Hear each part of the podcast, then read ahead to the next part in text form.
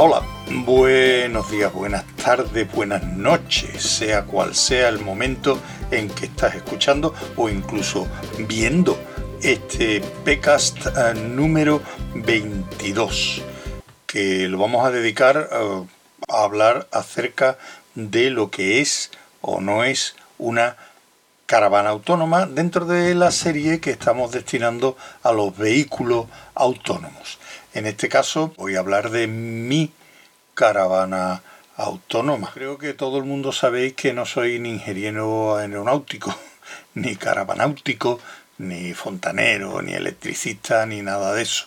Ojalá fuera fontanero, electricista o ingeniero. Hay veces que un profesional sabe y hace en un momento y los chapuzas como yo pues tardamos días dando vueltas a la cabeza y preguntando por ahí.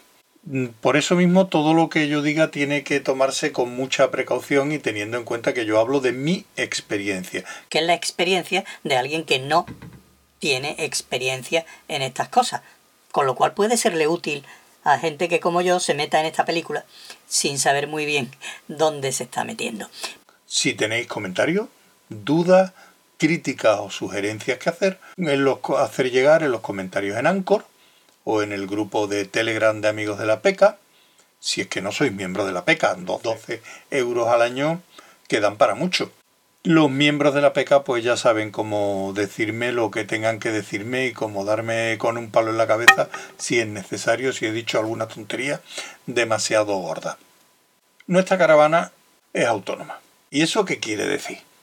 En este episodio de este PECAST voy a explicar lo más básico de lo que a mi buen entender es una caravana autónoma y por qué montamos lo que hemos tenido que montar para que nuestra caravana sea autónoma.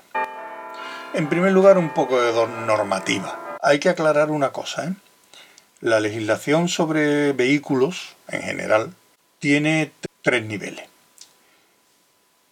El estatal, que lo determina la Dirección General de Tráfico.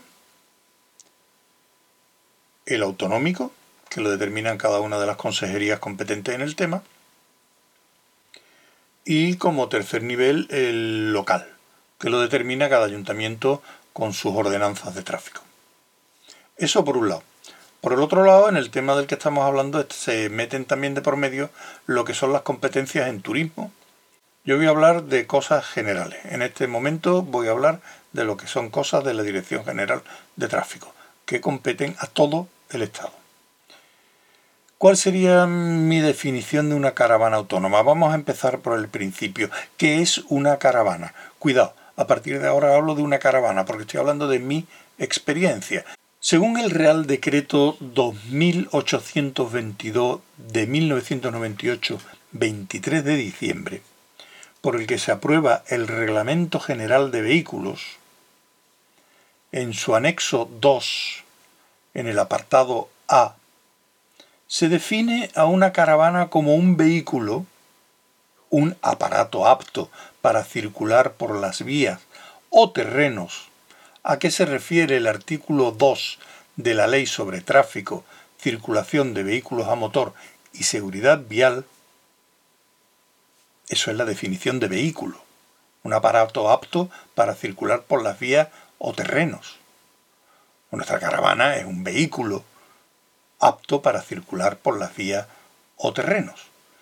Concretamente, un remolque o semirremolque, concebido ese remolque o semirremolque y acondicionado para ser utilizado como vivienda móvil, permitiéndose el uso de su habitáculo cuando el vehículo se encuentre estacionado. Meterse en una caravana con la caravana andando es meterse en una batidora pero cuando está estacionado, lo podemos utilizar. Con unos límites que vamos a ver después. Según el apartado B de ese mismo anexo, del anexo 2 del Reglamento General de Vehículos, sería un vehículo remolque 41 o 42, dependiendo de si su masa máxima autorizada es de más o de menos de 750 kilogramos, con las consecuencias que esto lleva consigo, ITV, matrícula, impuestos, seguro y demás para los del grupo 42, de más de 750 kilogramos. Por cierto, hay mucho miedo acerca de qué pasa si monto un depósito de agua grise, tengo que pedir ITV, perforo el chasis, no perforo el chasis, qué me van a decir en la ITV, qué no me van a decir en la ITV, si mi caravana está pasada de peso, qué me van a... Vamos a ver, mientras tú no alteres las dimensiones, ni lo que está en la ficha técnica, no hay problemas de ITV. Tú puedes poner un depósito, una placa solar, lo que sea. Ahora, si la sobresale, sí tienes problemas. Si no sobresale, no tiene problema. Y en cuanto al peso, todas, y aquí me juego una mano, todas las caravanas que circulan por nuestro país que yo conozca, están pasadas de peso sobre la masa máxima autorizada. Seguro, masa máxima autorizada sobre el asfalto. Lo, lo que pesa debajo de esa ruedita. Seguro que todas están pasadas de peso. Y yo creo que eso en las ITV lo saben. Por eso no nos pesan. Porque si nos pesaran, mm, puede estar diciendo una tontería gorda. Porque ahí estoy siendo un cuñado. Si buscas en las redes sociales o vas preguntando por ahí, encontrarás asociaciones que se preocupan por los intereses de las autocaravanas, es loable. Hay asociaciones que se preocupan por los campers, extraordinario. Hay otras asociaciones que se ocupan solamente de las caravanas o solo de buscar sitios para pernoctar. Donde no estoy siendo un cuñado es cuando leo la normativa. La normativa dice también que nuestra categoría de la caravana es la categoría 48. Caravana, furgoneta, camper o furgonetas camper o autocaravana. el apartado, la categoría, perdón, categoría 48 destinado a vivienda. Así que en resumen, una caravana es un vehículo remolque de más o de menos de 750 kilogramos de masa máxima autorizada sobre el asfalto destinado a vivienda y que según ese mismo decreto 2822 de 23 de diciembre de 1998 está concebido para ser utilizado como vivienda móvil, permitiéndose el uso de su habitáculo cuando el vehículo caravana se encuentra estacionado. Un inciso y una precisión. Esto es la Dirección General de Tráfico. Esto es una normativa a nivel estatal. Y las normativas de menor nivel no pueden ir en contra. Es decir, nadie te puede decir, bueno, poder poder pueden decir muchas cosas y muchas veces hay que agachar la cabeza y recurrir la multa después. Aunque yo conozco poca gente que le hayan puesto multa, a mí nunca. Nunca me han dicho nada, además, nunca. Que esto es una normativa a nivel nacional. Por lo tanto, ni una normativa autonómica ni una normativa local pueden decirte que dentro de tu vehículo vivienda, estando correctamente estacionado, no tienes derecho a estar o a dormir. En la PECA estamos a todo eso y sobre todo al buen rollo entre todos. Los derechos y deberes de todos los turistas itinerantes son el objetivo de la PECA. Da igual su forma, su precio o su tamaño. Si tienes la suerte de poder viajar con tu casa a cuestas, tú lo que tienes es un vehículo vivienda. La PECA es tu sitio. El PECA es tu voz.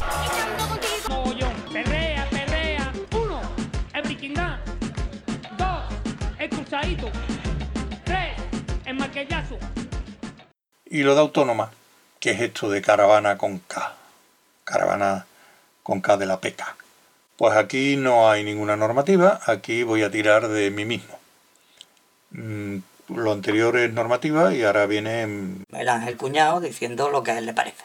Una caravana autónoma para mí es una caravana donde puedes vivir, donde podemos vivir con unos márgenes de comodidad y servicio adecuados durante una serie de días sin recibir suministros exteriores de agua, electricidad, frío o calor y que además no vierte residuos al exterior más que de forma controlada y donde esté permitido hacerlo.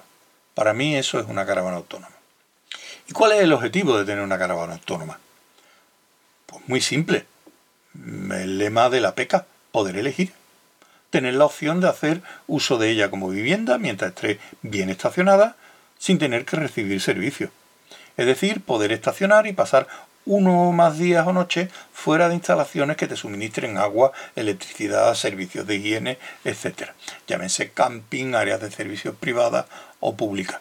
Bueno, vale ya, ya está bien de definir.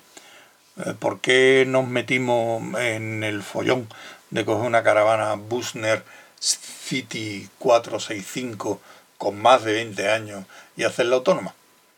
Por dos motivos fundamentales. El primero, nosotros viajamos con la caravana. Un viaje que hacemos con frecuencia es el de Alcalá de Guadaira, en Sevilla, en el horno, cuarenta y tantos grados, Dios de mi vida, hasta Barcelona y volver. Y alguna que otra vez seguimos a Francia o a Holanda, o nos acercamos a Galicia o al Pirineo. Segundo motivo, a mí lo de meterme en un camping me gusta cuando me gusta, pero no concibo que tenga que ir de camping todas y cada una de las noches que paso en mi caravana. Me gusta parar en un área, en un parking o donde se me tercie en un viaje. Quiero tener la libertad de poder elegir. Es mi derecho. Pero tengo que cumplir una serie de condiciones. Esas condiciones nos las da, nos la marca, aparte de otra mucha normativa, muy claramente la instrucción 8 barra V-74 de la Dirección General de Tráfico a nivel estatal. Esta Dirección General de Tráfico considera que mientras un vehículo cualquiera está correctamente estacionado, sin sobrepasar las marcas viales de delimitación de la zona de estacionamiento, ni la limitación temporal de ese mismo estacionamiento si la hubiere. No es relevante el hecho de que sus ocupantes se encuentren en el interior del mismo y la autocaravana, caravana y camper no son excepción, bastando con que la actividad que se pueda desarrollar en su interior no trascienda al exterior mediante el despliegue de elementos que desborden el perímetro del vehículo, tales como tenderetes, toldos, dispositivos de nivelación, soporte de estabilización, etc. Por ejemplo, no puedes verter líquidos a la vía pública, ni aguas grises, ni, por supuesto, aguas negras. La caquita no, ¿eh? Ya no. No. A nosotros, a mi mujer y a mí, nos gusta comer, hacer de comer, ducharnos, fregar, hacer café en la cafetera italiana, en la caravana, parados donde sea y proseguir viajes. La electricidad es algo que añade comodidad y se puede apañar con relativa facilidad, con linternas para la noche, por ejemplo. Pero te quedas sin bomba de agua. Más vale tener baterías. Y si tienes baterías, una placa te quita el tener que andar cargándolas de aquella manera. Puedes enchufar el coche con la posibilidad de quedarte sin batería para arrancar por la mañana. Sí, no miréis mucho. Empujar un Mercedes gordo tiene, tiene tela. Hay que tener en cuenta que nuestra caravana mm, es lo más importante, lo que nos da comodidad, funciona o a gas o a 12 voltios. Si te gusta ducharte, fregar y demás sin depender de un grifo externo, pues tenemos que tener un depósito de agua limpia. Cuidado, no de agua potable. ¿eh? El agua que entra en un depósito, para que fuera potable, durante bastante tiempo habría que tratarla y tratar el depósito. Bueno, de todas estas cosas os voy a decir una cosa. Tenéis una información amplísima en la página web de la PECA www.lapeca.es PECA con K de caravana autónoma. Como esto me está saliendo larguísimo, llevo ya un cuarto de hora hablando y prácticamente no he empezado con las cosas más interesantes, pues os dejo aquí y tengo para mm, dos episodios más. El último tiene algo muy importante, por ejemplo, cuánto es el dinerito y en el del medio, qué acciones hemos hecho con respecto a nuestra caravana en concreto. Es decir, qué es lo que hemos montado. Hasta el episodio 2. Hasta luego. Nos vemos por la carretera. Aunque no sé yo si ahora con esto de la COVID y el calor, mm, a mí me vaya a ver poco. Hasta luego.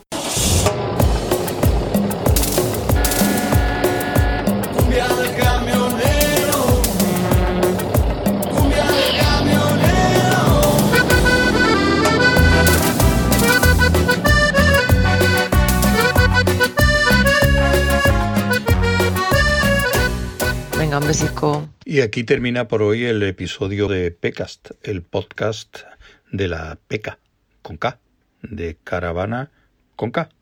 Hasta el próximo episodio. Esto ya sabéis que es gratis y sin compromiso. Hasta luego.